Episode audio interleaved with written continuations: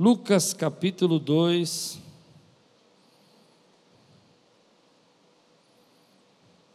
Nós vamos ler o versículo 26 a 38.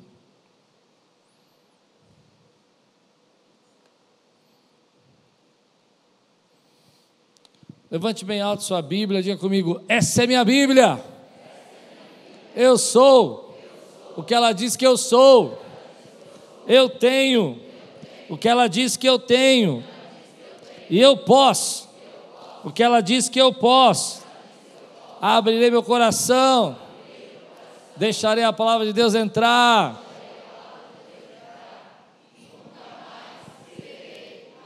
Amém. Lucas capítulo 1, versículo 26 a 38.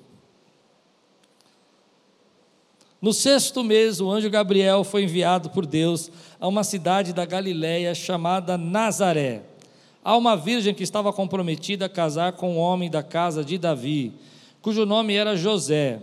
A virgem se chamava Maria, e aproximando-se dela, o anjo disse: Salve, agraciada, o Senhor está com você. Ela, porém, ao ouvir esta palavra, perturbou-se muito e pôs-se a pensar no que poderia significar essa saudação. Mas o anjo lhe disse: Não tenha medo, Maria, porque você foi abençoada por Deus. Você ficará grávida e dará à luz um filho, a quem chamará pelo nome de Jesus. Este será grande e será chamado Filho do Altíssimo Deus. O Senhor lhe dará o trono de Davi, seu pai ele reinará para sempre sobre a casa de Jacó, e o seu reinado não terá fim. Então Maria disse ao anjo: Como será isto, se nunca tive relações com homem algum? O anjo respondeu: O Espírito Santo virá sobre você e o poder do Altíssimo a envolverá com a sua sombra. Por isso também o ente santo que há de nascer será chamado Filho de Deus. Isabel, sua parenta, igualmente está grávida, apesar de sua idade avançada, sendo este já o sexto mês de gestação para aquela que dizia ser estéril, porque para Deus não há nada impossível. Então Maria disse: Aqui está a serva do Senhor, que aconteça comigo o que você falou. Então o anjo foi embora. Amém. Deixa eu fazer uma pergunta antes de começar a pregar. Tá frio aqui dentro? Tá arruma o ar para gente, porque eu estou com frio. E vai me atrapalhar demais pegar com frio. Vou demorar para pegar, né? Então, quem tiver com controle aí, puder dar uma levantada no ar, acho que deve estar a menos de 25 aí. E aí fica gelado, né? Eu estou vendo que tem irmão até mudando de lugar já, né? Abraçando. Meu Deus, eu vou chamar a gente da igreja do picolé aqui daqui a pouco. Amém. Glória a Deus. É bom, a gente está bem, né? Aqui é a casa do Pai, a gente não precisa. Amém. Vamos lá. Preparados? Glória a Deus. Prontos? Então, quantos irmãos arrumam aqui o ar para nós? Você consegue, Claudinei, arrumar para a gente aí? Isso. Qualquer coisa chama o Moisés. Moisés é especialista nisso, o Dan também. Ah, porque esse ar tem um jeito certinho para arrumar, né? Eu venho de uma velha escola, eu venho de uma escola onde eu aprendi assim, mamãe falava assim, filho, primeiro as coisas de Deus. Primeiro busque ao Senhor. Eu venho de uma escola, por exemplo, que na velha escola da nossa criação, talvez você tenha visto dessa escola, domingo não pode jogar bola. Alguém veio dessa escola? Domingo é o dia do Senhor, não pode jogar bola. Eu me lembro que eu lutava judô, eu tinha uns 12, 13 anos de idade, e eu fui convidado para mudar de faixa, e para fazer a mudança de faixa eram aos domingos. Você tinha que ir lá no clube e lutar aos domingos. E minha mãe falou: Filho, domingo não. Eu tive que abandonar a minha carreira fantástica de judoca aos 12 anos de idade. Nunca mais perdoei minha família. Não, estou brincando. Na verdade, ah, nós vivemos um tempo, e a palavra de Deus ensina isso para nós que quando Deus instituiu o tabernáculo, isso tem me preocupado nesse tempo. A, a fé estava em volta do templo, as pessoas se reuniam, buscavam o templo. Os salmistas disseram: Vamos todos à casa do Senhor, alegrei-me, como me disseram. Quando você olha a palavra de Deus, você vai perceber que o centro da vida das pessoas era Deus, os profetas, aquilo que Deus estava falando. E eu não sei se é uma impressão minha, mas eu vejo que nós estamos vivendo uma época, nesse tempo, onde as pessoas estão colocando Deus de lado. Deus, como se fosse mais ou menos assim: eu vou viver a minha vida, vou fazer o que eu acho que eu posso, que eu devo para ser feliz, e Deus vai me dar uma força. Você sente isso também? E quando eu tiver um tempo, e quando eu puder, e quando as coisas apertarem, e quando eu tiver problemas, então aí eu vou buscar Deus. Mas agora está tudo bem, Deus fica aí, eu toco aqui, e o Senhor me responde o mais rápido que eu puder, porque eu acho que o delivery do céu tem alguns problemas que demoram 21 dias para entregar e a gente precisa dar uma melhorada. Estou falando de Daniel, que orou e demorou 21 dias. Vamos melhorar esse delivery aí, Senhor, porque eu preciso receber mais rápido as minhas bênçãos. Eu sinto que nós estamos vivendo essa geração. Embora eu, eu creia verdadeiramente que a igreja não deva é, competir com a sua família, eu tenho falado isso, eu acredito que existe um equilíbrio. Toda a palavra de Deus diz que nós temos que colocar Deus no centro. E que toda vez que você tira a Deus do centro e vai buscar sua felicidade, vai fazer as suas coisas, vai realizar seus planos, isso a vida vai cobrar isso de nós e vai cobrar caro no futuro. Mas nós vamos chegar a um tempo que nós vamos entender que nós estamos tão distantes das coisas de Deus, estamos tão afastados, que nós estamos, sem perceber, colocando outras obrigações e outros problemas, que Deus se tornou coadjuvante da nossa história e não o personagem principal da nossa vida. E eu me lembro que no passado a gente não era assim. E que nesse tempo nós estamos mudando muito rapidamente, mudando nossos pensamentos. Então eu vejo pessoas, por exemplo, colocando primeiro, a, a, escolhendo as suas profissões. E eu me lembro que na velha escola que eu vim, minha mamãe falava assim: antes de você escolher sua profissão, ore e pergunte para Deus qual é a vontade dele para a sua vida. E a gente orava por isso. E a gente buscava Deus para escolher a faculdade que ia fazer. Hoje nós dizemos para os nossos filhos: você vai fazer inglês, você vai fazer francês, você vai fazer espanhol, você vai trabalhar, você vai fazer faculdade. E nunca ensinamos para eles, às vezes, que eles precisam buscar direcionamento de Deus, precisam buscar o que Deus tem para a vida deles. Nós queremos dar o melhor para os nossos filhos e estamos esquecendo de dar o pão da vida para eles.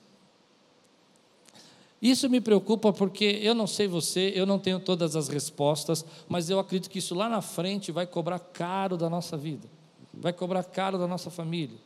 Porque toda a palavra de Deus vai mostrar para nós que o templo, o culto, a presença de Deus tem que estar no centro da nossa vida. E é isso que vai trazer as bênçãos, e é isso que vai fazer a gente chegar aos lugares onde Deus tem para nós. Mas você vai ver pessoas hoje que vão colocar todas as coisas que Deus tem para a vida delas de lado. E elas vão buscar os seus sonhos, os seus planos, os seus projetos, e vão dizer: Olha, Deus me abençoe, e na verdade, sem nunca parar para perguntar se é isso que Deus tem para a vida delas. Mas eu gosto de Maria, porque Maria me faz pensar nesse tipo de gente que Deus pode vir, invadir, chegar de surpresa, chegar sem avisar e mudar todas as coisas do lugar. Aliás, o tema de hoje é esse: Deus mude as coisas do lugar. Maria é um tipo de pessoa, é uma jovem nessa idade, provavelmente tinha uns 14 anos de idade. Ela está num processo né, de noivado, ela já tem um noivo escolhido, determinado, já tem alguém que está determinado pela vida dela, que é José. Parece que a vida dela está toda programada, ela já sabe o que vai ser, o que vai acontecer na vida dela, ela já sabe como vai realizar a vida dela e como vai ser trabalhado a vida dela. E de repente aparece um anjo sem avisar. E o anjo entra na, na, na, presença dela e diz assim: Olha, agraciada do Senhor. E é interessante que Maria, quando recebe essa saudação, ela fica assustada. Ela fala: Mas por que agraciada? Provavelmente Maria não era de uma casa rica, não tinha uma família próspera, ela não tinha nada para dizer para ela mesma que ela era uma agraciada.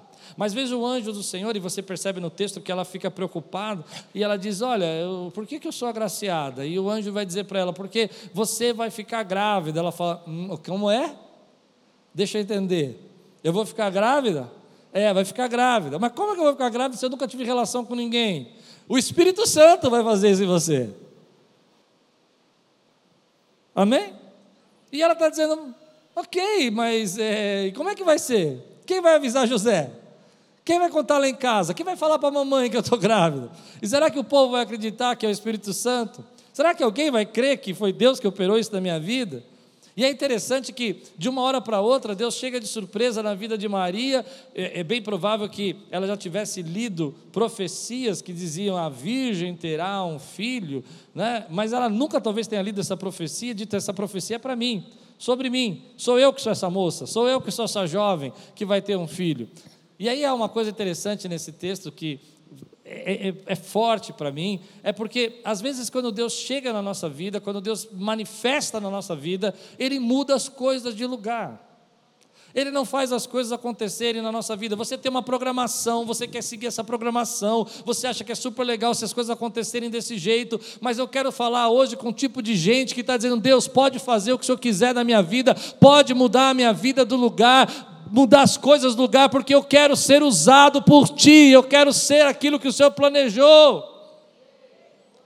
Porque é esse tipo de gente, querido, que, que Deus usa. Não é esse tipo de gente que coloca Deus de lado e fala: olha, abençoa José, abençoa meu casamento, faz a minha vida do jeito que eu quero.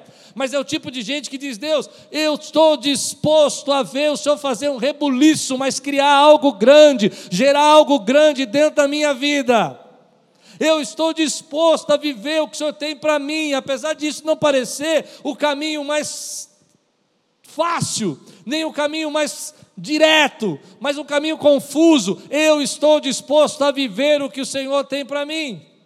É esse tipo de gente que eu quero pregar. Eu quero pregar para esse tipo de gente que está dizendo dentro do seu coração: Senhor, eu sei que a vida é difícil, eu sei que tem lutas, mas pode mudar as coisas de lugar. O Senhor tem liberdade na minha vida para fazer segundo o teu querer. E é interessante que talvez Maria nunca tenha listo uma profecia dizendo: Olha, Maria é você. Mas, embora ela não tenha lido, há profecias dizendo que ela teria um filho, ou que a virgem teria um filho. Assim, eu quero dizer para você que talvez você nunca tenha lido uma profecia com teu nome, mas há centenas delas que estão escritas a seu respeito ali, e que Deus está abençoando você, e que Deus está declarando que é para você, e que Ele vai fazer isso na sua vida. Mas esse tipo de gente que coloca Deus de lado nunca vai poder dizer Deus mude as coisas de lugar. Mas eu quero pregar para o tipo de gente que aconteceu que nem você, acordou no dia. Que dia é hoje mesmo? Nem sei mais. 17? 19? 19. Dia 19 de dezembro. Falou: semana de Natal, eu vou para a igreja, eu vou ligar a televisão, vou assistir o culto, porque eu quero que Deus mude as coisas de lugar, eu quero que Ele faça o que Ele planejou para a minha vida. Agora, não é fácil ver isso acontecer. Talvez a tua vida já esteja mudando. Situações têm acontecido na tua vida que trouxeram esse reboliço. Tem pentecostal aqui? Sabe o que é reboliço? Só os pentecostais sabem o que é reboliço. Deus pode fazer um reboliço na tua vida? Alguém sabe o que é reboliço aí na, na bancada, sabe? Reboliço é quando Deus vai e mexe em tudo. E, e talvez você esteja passando por isso. Esteja passando por esse rebuliço e você não entenda. E você não compreenda o que Deus está fazendo. E você começa a achar que as outras pessoas estão fluindo, as coisas estão acontecendo, e para você, para a tua vida, parece que está tudo fora do lugar. Mas deixa eu dizer uma coisa: se Deus está colocando a tua vida hoje em fora do lugar, é porque Ele começou a gerar algo grande dentro de você.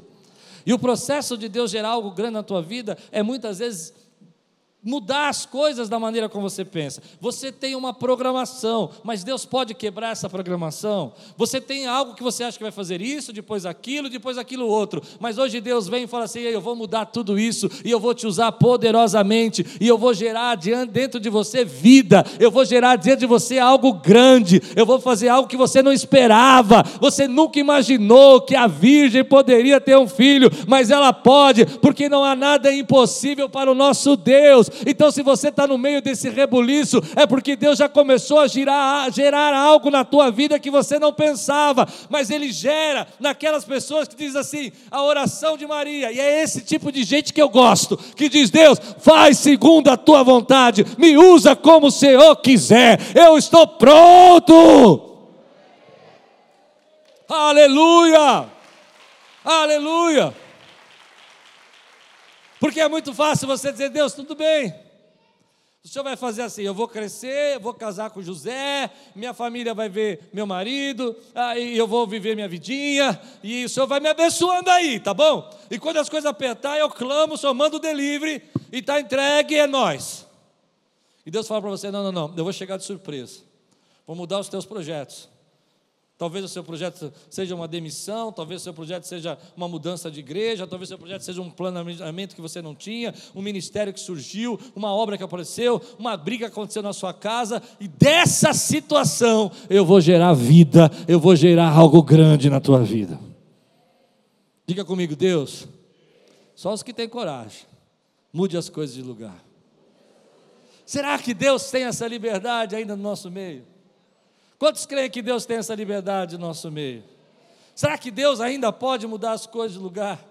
Ou nós cremos num Deus que tem que seguir a nossa programação? O que me, me espanta nesse texto é que Maria não estava nem esperando, ela nem sabia de nada. O anjo chegou e falou: Ô, agraciada! Ela, oh, peraí, vamos devagar. O que, que, que, que, quer dizer isso aí? O que, que você está me de agraciada? Aí ele diz: Não, você vai conceber. Ela diz assim: Só um minutinho. Eu não tive relações ainda. Você consegue perceber o diálogo? E às vezes Deus não vem assim na nossa vida. E Ele muda todas as coisas de lugar. As coisas que a gente esperava que ia ser de um jeito, não é de um jeito. Mas se Deus está mudando as coisas de lugar na sua vida, é porque Ele já começou a gerar algo grande em você. E Ele pode gerar esse algo grande. Mas o problema que eu encontro nesse texto, quando eu li esse texto, é que você que está aqui, você que está buscando a Deus, você que separou um tempo para orar ao Senhor, você que veio buscar uma palavra, você é o tipo de gente que está dizendo, Deus pode fazer comigo segundo o Senhor queria. E é para você que eu quero pregar hoje. Eu não quero pregar agora, nesse momento, para as pessoas que estão colocando Deus de lado. Estou pregando agora para a gente que está colocando Deus no centro. E que, por que colocar Deus no centro, as coisas começam a ficar fora de lugar. Não é assim? Porque você começa a buscar a presença de Deus, as coisas começam a ficar difíceis, as lutas aumentam, você imaginou a luta de Maria? Ah, o texto vai dizer para nós que ah, José, ele quando fica sabendo, ele foge, e aí vem um anjo e fala com ele. Lembra disso ou não? E, e é interessante isso porque os rabinos é, judaicos, não messiânicos, não cristãos, eles têm uma, uma crença sobre isso, eles têm uma ideia que me chama a atenção que eu acho que culturalmente eles fazem mais sentido para eles do que para nós, mas tem muito a ver. É que naquele tempo os soldados romanos invadiam as cidades e dominavam as cidades de Israel, e uma das práticas dele era destruir, era conquistar, era pilhar, era tomar as posses e violar as jovens. E eles faziam isso como um sinal de poder, de autoridade. Era muito é, comum os povos bárbaros chegarem nas cidades, dominarem e se impor. E a maioria das pessoas naquela época, ah, jovens, passavam por esse problema, e eu creio, você crê também, que não é o caso de Maria, Maria foi engravidou pelo Espírito Santo. Mas não era difícil algumas pessoas acharem que ah, aquela jovem teria sido violada por algum soldado. Eles estavam nas ruas. Eles crucificavam as pessoas. Entende? Ele matava, eles entravam nas famílias, eles eram os donos agora. Ah, e geralmente o noivo, quando isso acontecia, ele tinha que fazer um repúdio. E aquela mulher ficaria humilhada para sempre, ficaria envergonhada para sempre. E é por isso que José foge. Ele foge porque ele não quer fazer o repúdio, ele não quer que ela sofra as consequências. Ela poderia ser até apedrejada em alguns casos. E ele foge. Você pode perceber que quando Deus está começando a gerar alguma coisa grande na sua vida, nem tudo é muito fácil.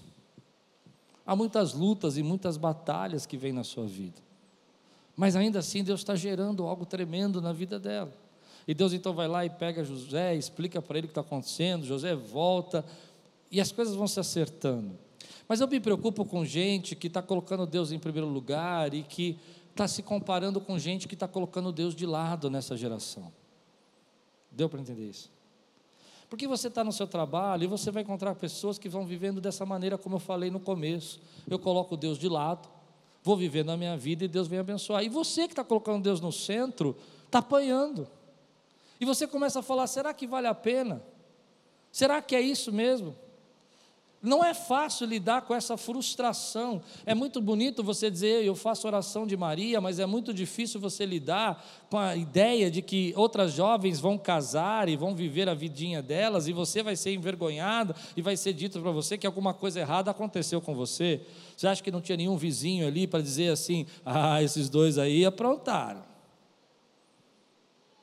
Se hoje tem, não é? E aí você começa a perceber que nós somos uma geração que estamos vivendo essa luta, de estar tá tentando fazer o que é certo, de estar tá tentando buscar a presença de Deus, e às vezes nós estamos nos comparando com gente que está colocando Deus de lado, e você começa a ficar frustrado, você começa a ficar triste, porque você começa a olhar e perceber que as pessoas avançaram e você não avançou, e de repente você queria estar tá vivendo uma situação na tua vida, e você colocou Deus no centro, e as coisas mudaram de lugar, e, e o que, que adiantou você colocar Deus no centro? Eu me lembro que eu passei anos com essa frustração no meu coração. Eu vou dar um testemunho pessoal para você, porque dez anos da minha vida de ministério eu fiquei frustrado. Porque eu deixei meu trabalho, eu deixei minha carreira, deixei o que eu tinha crescimento, eu podia, na, naquela época eu fazia consultoria, fazia declaração de imposto de renda, fazia trabalhos extras, trabalhava na empresa que eu, que eu era funcionário, ganhei um pedaço da empresa que eu era funcionário. E de repente eu entro no ministério e por 10 anos eu não vejo nada acontecer. E os meus amigos mandando tchauzinho na beira do avião. Fotinho na Disney. E a gente falando, Deus, a gente está aqui fazendo a tua obra. E a gente não tem a condição.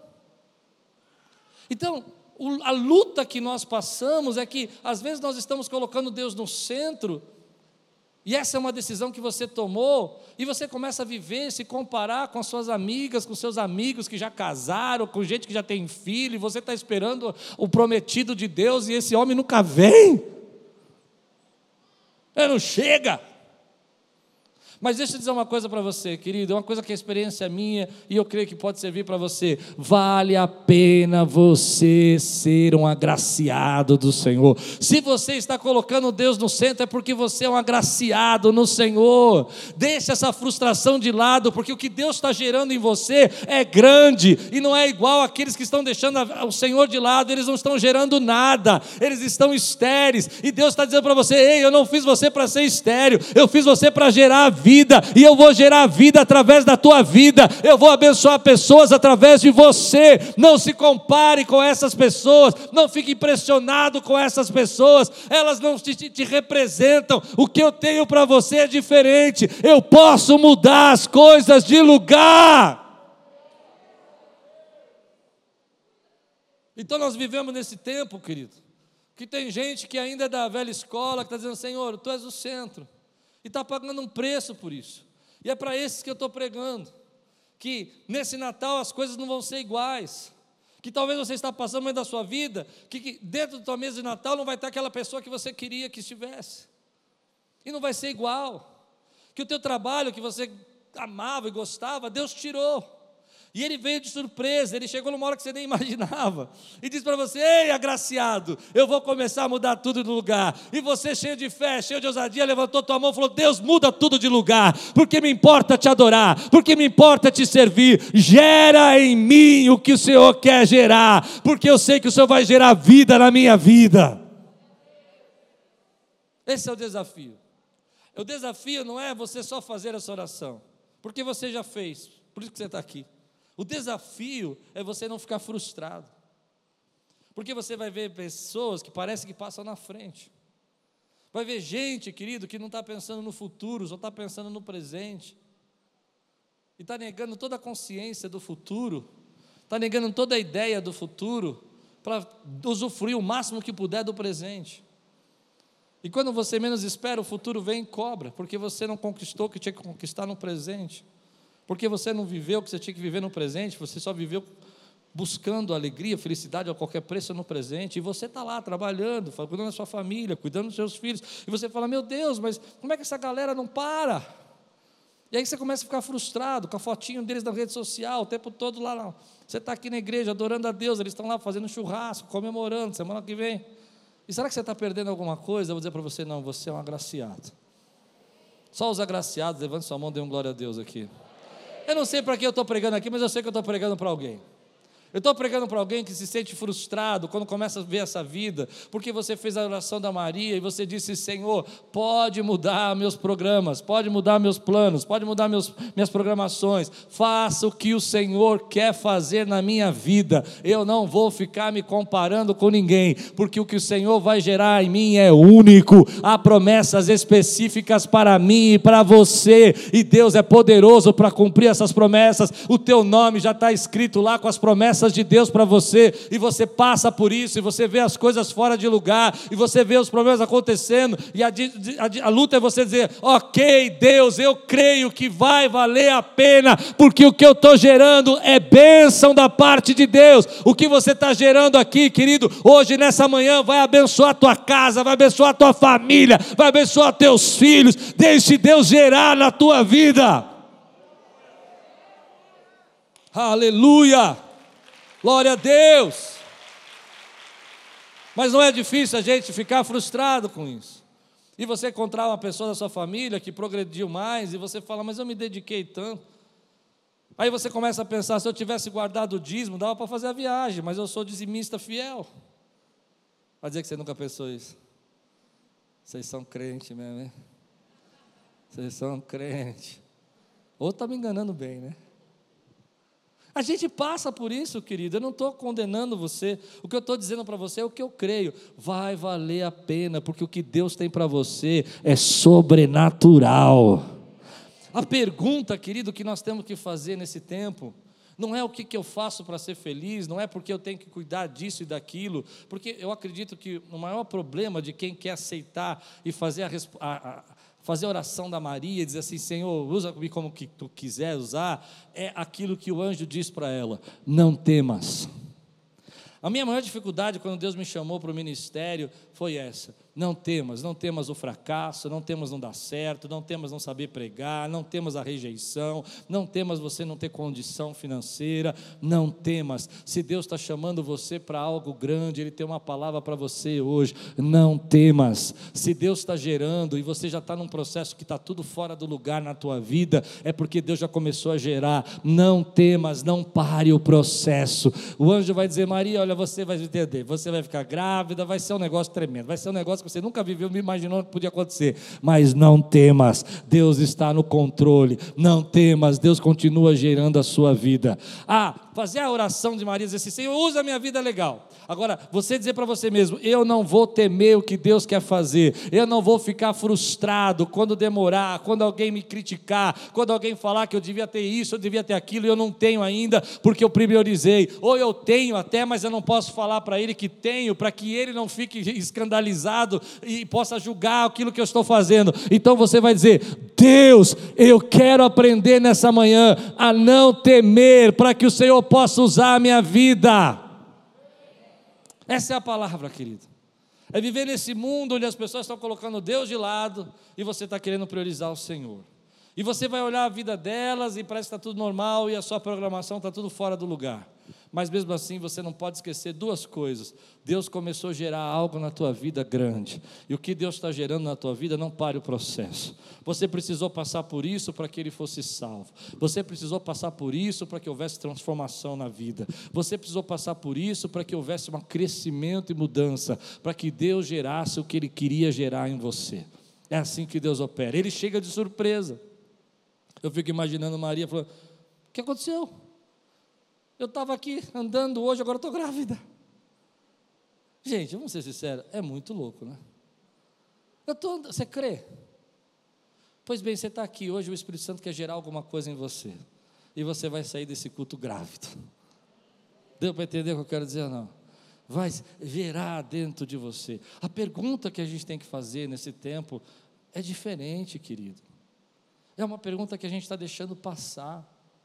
A gente está falando do que nós queremos fazer, nós estamos falando com Deus do que nós queremos realizar, nós estamos falando com Deus do que nós queremos viver, nós estamos falando com Deus do nosso futuro, nós estamos falando com Deus dos nossos medos, mas nós não estamos perguntando para Deus uma pergunta muito simples: Espírito Santo, o que o Senhor quer gerar em mim? Essa é a pergunta. Para mim, essa é a pergunta que vai fazer você ser feliz. O final da, da, da tua, do teu encontro da tua felicidade é o que Deus quer gerar na tua vida. É o que Deus vai gerar na tua vida. Você pode comprar um carro novo e daqui 10 anos ele ser um carro velho. Ou até antes. Você pode comprar uma casa nova e daqui três anos você já achar ela velha. Mas aquilo que você vai gerar na sua vida não vai ficar velho nunca. Consegue entender o que eu quero dizer? Para mim, a maior frustração de uma pessoa é chegar na sua idade mais avançada e olhar para trás e falar: Eu não gerei nada. Eu corri atrás disso, eu corri atrás daquilo, eu corri atrás daquilo outro, e eu não perguntei para Deus o que Ele queria gerar na minha vida. Deus quer gerar sua família, Deus quer gerar sua casa, Deus quer gerar o seu ministério, Deus quer gerar vida através de você, Deus quer te levar para as casas para entregar cestas e gerar vida através de você, Deus quer que você seja a resposta da oração de alguém. Nós vivemos num tempo onde a gente tem medo do futuro. E por que, que a gente tem medo no futuro? Porque a gente é um animal consciente. Ou seja, a gente tem consciência do futuro. A gente tem consciência. Os animais não têm consciência do futuro. Se você pegar uma zebra e deixar do lado de um leão, a zebra vai olhar o leão, vai ver o leão dormindo, porque ele acabou de se alimentar. Ela vai falar: legal, se ele está dormindo, está tudo bem, eu vou beber água aqui. Mas ela jamais vai pensar que o leão pode acordar, ou jamais vai pensar que o leão vai acordar com fome e vai querer comê-lo. Porque ela não tem consciência do futuro. Ela não tem consciência do futuro de chegar e falar assim: vamos aproveitar que os leões estão dormindo, vamos fazer uma reunião com as nossas zebras, vamos ajuntar todas e vamos pisoteá-las e vamos ser livres desse leão. Elas vão fazer o quê? Beber água. É só isso que elas vão fazer e pastar. Porque elas não têm consciência do futuro. Mas você foi abençoado e também castigado por uma consciência do futuro. Você é abençoado porque você consegue pensar no futuro, você consegue pensar no que pode vir no futuro, mas é castigado porque essa autoconsciência te assusta. E você sabe que você não tem controle do futuro. Agora, tem uma geração que está com você que só quer viver como zebra, bebendo água e deixando o leão dormir. Na hora que o leão acordar, devora eles. Porque eles não conquistaram o que eles tinham que conquistar no, futuro, no presente, eles não viveram o que tinham que viver e não tiveram a consciência do futuro. Então você tem essa consciência, e o que Deus está colocando para você fazer agora, para gerar agora, é o que vai abençoar o teu futuro. Então não temas. Eu não sei se deu para entender o que eu preguei agora. É por isso que você se esforça, é por isso que você trabalha.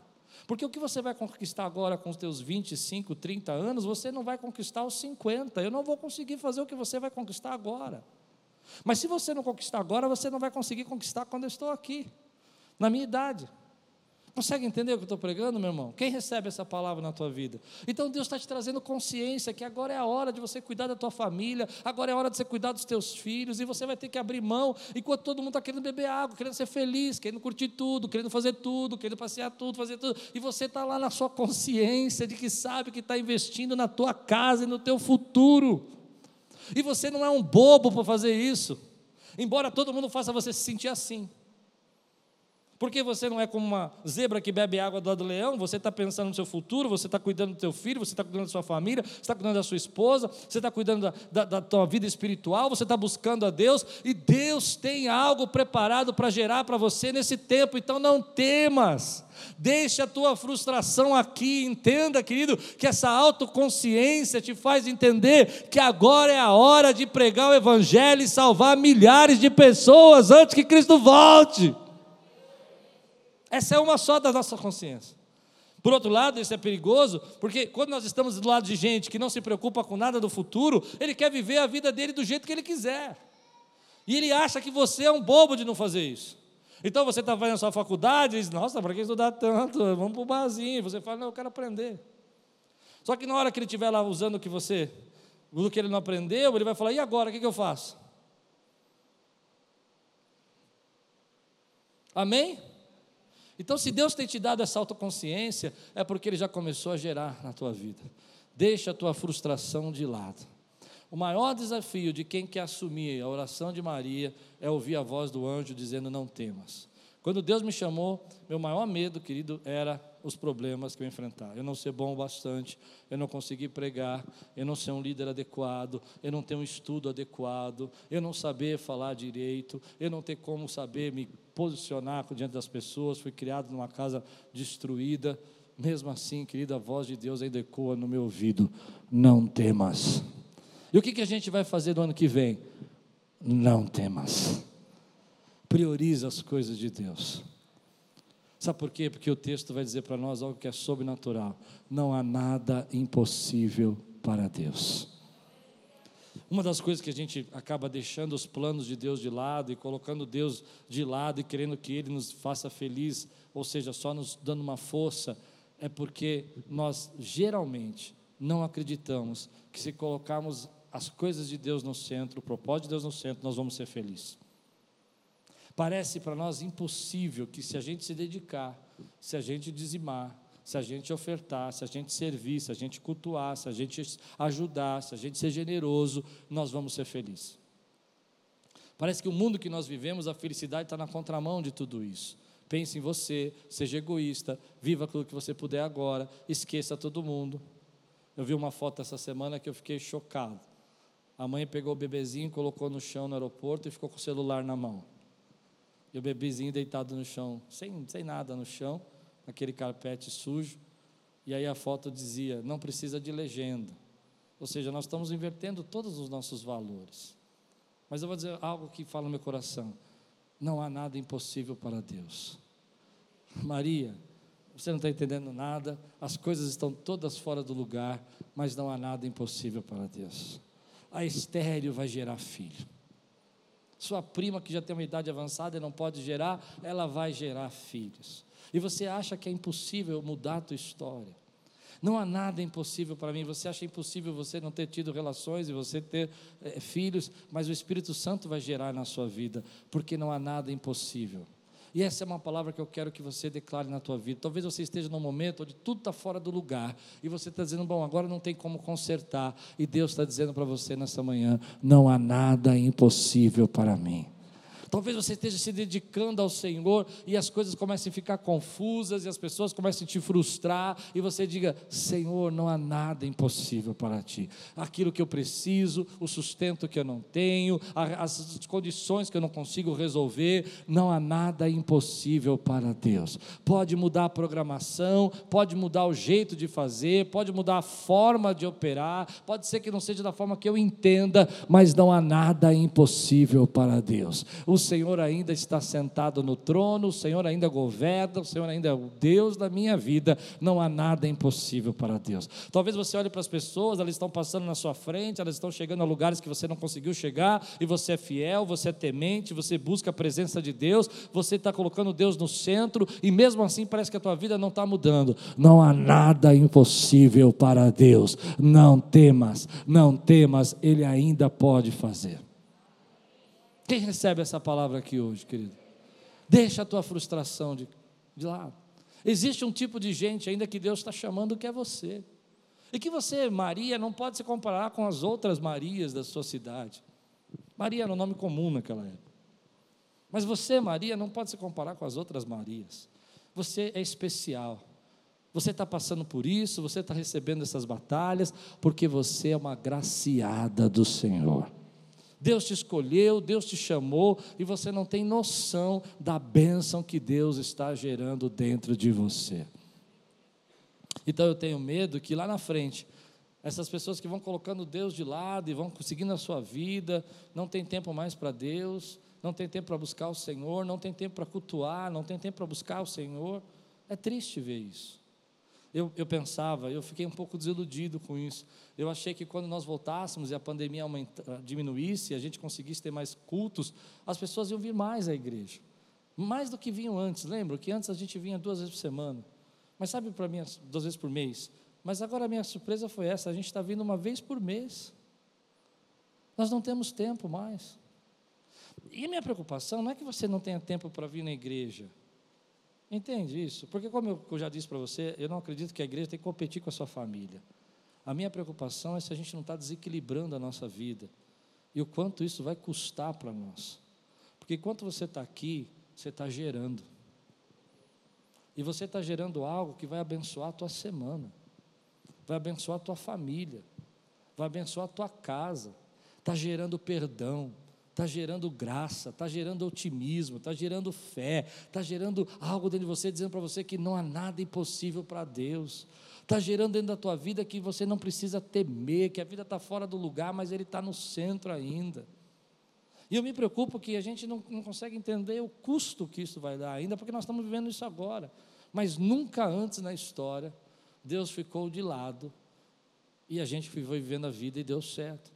Toda vez que o povo de Israel fez isso, o povo se perdeu. Toda vez que o povo de Israel deixou o templo de lado, deixou as coisas de Deus de lado, você vai ver esse Malaquias, vai ver em Ageu, vai ver nos tempos de Jesus, você vai perceber que a corrupção aumentou, a tristeza aumentou, as lutas aumentaram, as batalhas, e, e a Bíblia diz que o povo ficou perdido nisso, e Deus teve que resgatar esse povo. Mas, como eu disse, eu estou pregando para aqueles que restaram. E os que restaram, Deus está dizendo: Ei, eu posso mudar as coisas de lugar. Levante sua mão e diga assim: Senhor, tu tens liberdade, porque eu quero gerar o que o Senhor tem para a minha vida. Você recebe essa palavra hoje na sua vida, querido? Eu quero orar com você, quero abençoar a tua vida. Eu sinto no meu coração que essa palavra é uma palavra muito específica para gente que, que essa semana eu fiquei pensando nisso. Muita gente que está se sentindo frustrada nesse tempo sua programação mudou, seus projetos não aconteceram como você esperava. Você tinha um plano e não foi do jeito que você imaginou. E aí você começa a ver que parece que isso só está acontecendo com você. Parece que nem todo mundo está bem, e você que está passando por esse problema, e você que está passando por essa dificuldade. Mas Deus diz, vem e diz assim: Ei, eu mudo tudo do lugar, mas eu estou gerando algo grande na sua vida. E não há nada impossível para mim. Não há nada impossível dessa situação que você não imagina, não há nada impossível. Quantos recebem essa palavra hoje? Se você precisa deixar sua frustração aqui também e falar, Senhor, sabe de uma coisa? Eu vou descansar. Eu vou curtir minha família nesse Natal, porque Natal não é a quantidade de coisas que você tem, não é a quantidade de bens, bens que você comprou, não é a quantidade de presentes que você conseguiu, nem a quantidade de comida que você tem na sua casa. Natal é você poder abraçar sua família e dizer assim: Eu sou um agraciado, porque eu conheço o Salvador eu conheço quem é esse menino Jesus, e eu sei que ele morreu naquela cruz por mim, e eu sou abençoado, eu sou um agraciado. Se você precisa deixar sua frustração aqui, fica de pé no teu lugar, eu quero orar por você. Você não vai levar isso para casa, não. Chega. Chega de ficar olhando para isso. Levante sua mão e fala: Senhor, eu sei que eu sou um agraciado. Não há nada impossível. Agora, prega para você mesmo. Às vezes a gente precisa pregar para nós. Ei, não temas. Diz para você mesmo: não temas. Deus está no controle. Está tudo fora do lugar, mas Deus está no controle. Está tudo fora do lugar, mas Deus ainda está fazendo. Senhor, nós entramos na tua presença. E eu oro para esses que têm orado, Senhor, a oração da Maria, têm buscado a presença do Senhor, têm dito: faz comigo, Senhor, o teu querer. E parece, Senhor, que há uma sensação que às vezes nós estamos ficando para trás. Mas nós quebramos isso em nome de Jesus. Porque hoje nós podemos ouvir a voz do anjo dizendo: agraciada do Senhor. Agraciada do Senhor. Que o Senhor possa agora, Pai, mostrar que tudo isso que tem chegado de surpresa é só um jeito do Senhor gerar vida, gerar graça, gerar bênção, gerar salvação, gerar transformação. Espírito Santo, mostra para nós o que o Senhor quer gerar em nós. E que todo temor seja lançado fora e que nós possamos crer que não há impossível para o Senhor. Em nome de Jesus. Amém. Quantos aqui hoje estão aqui nesse culto lá no fundo do seu coração, falou assim: Deus pode fazer, o Senhor tem liberdade para fazer na minha vida. Quantos aceitam esse chamado de Deus aqui? Levante sua mão e diga: Senhor, eu sei que ainda que tudo esteja fora do lugar para mim, o Senhor está gerando algo extraordinário na minha vida.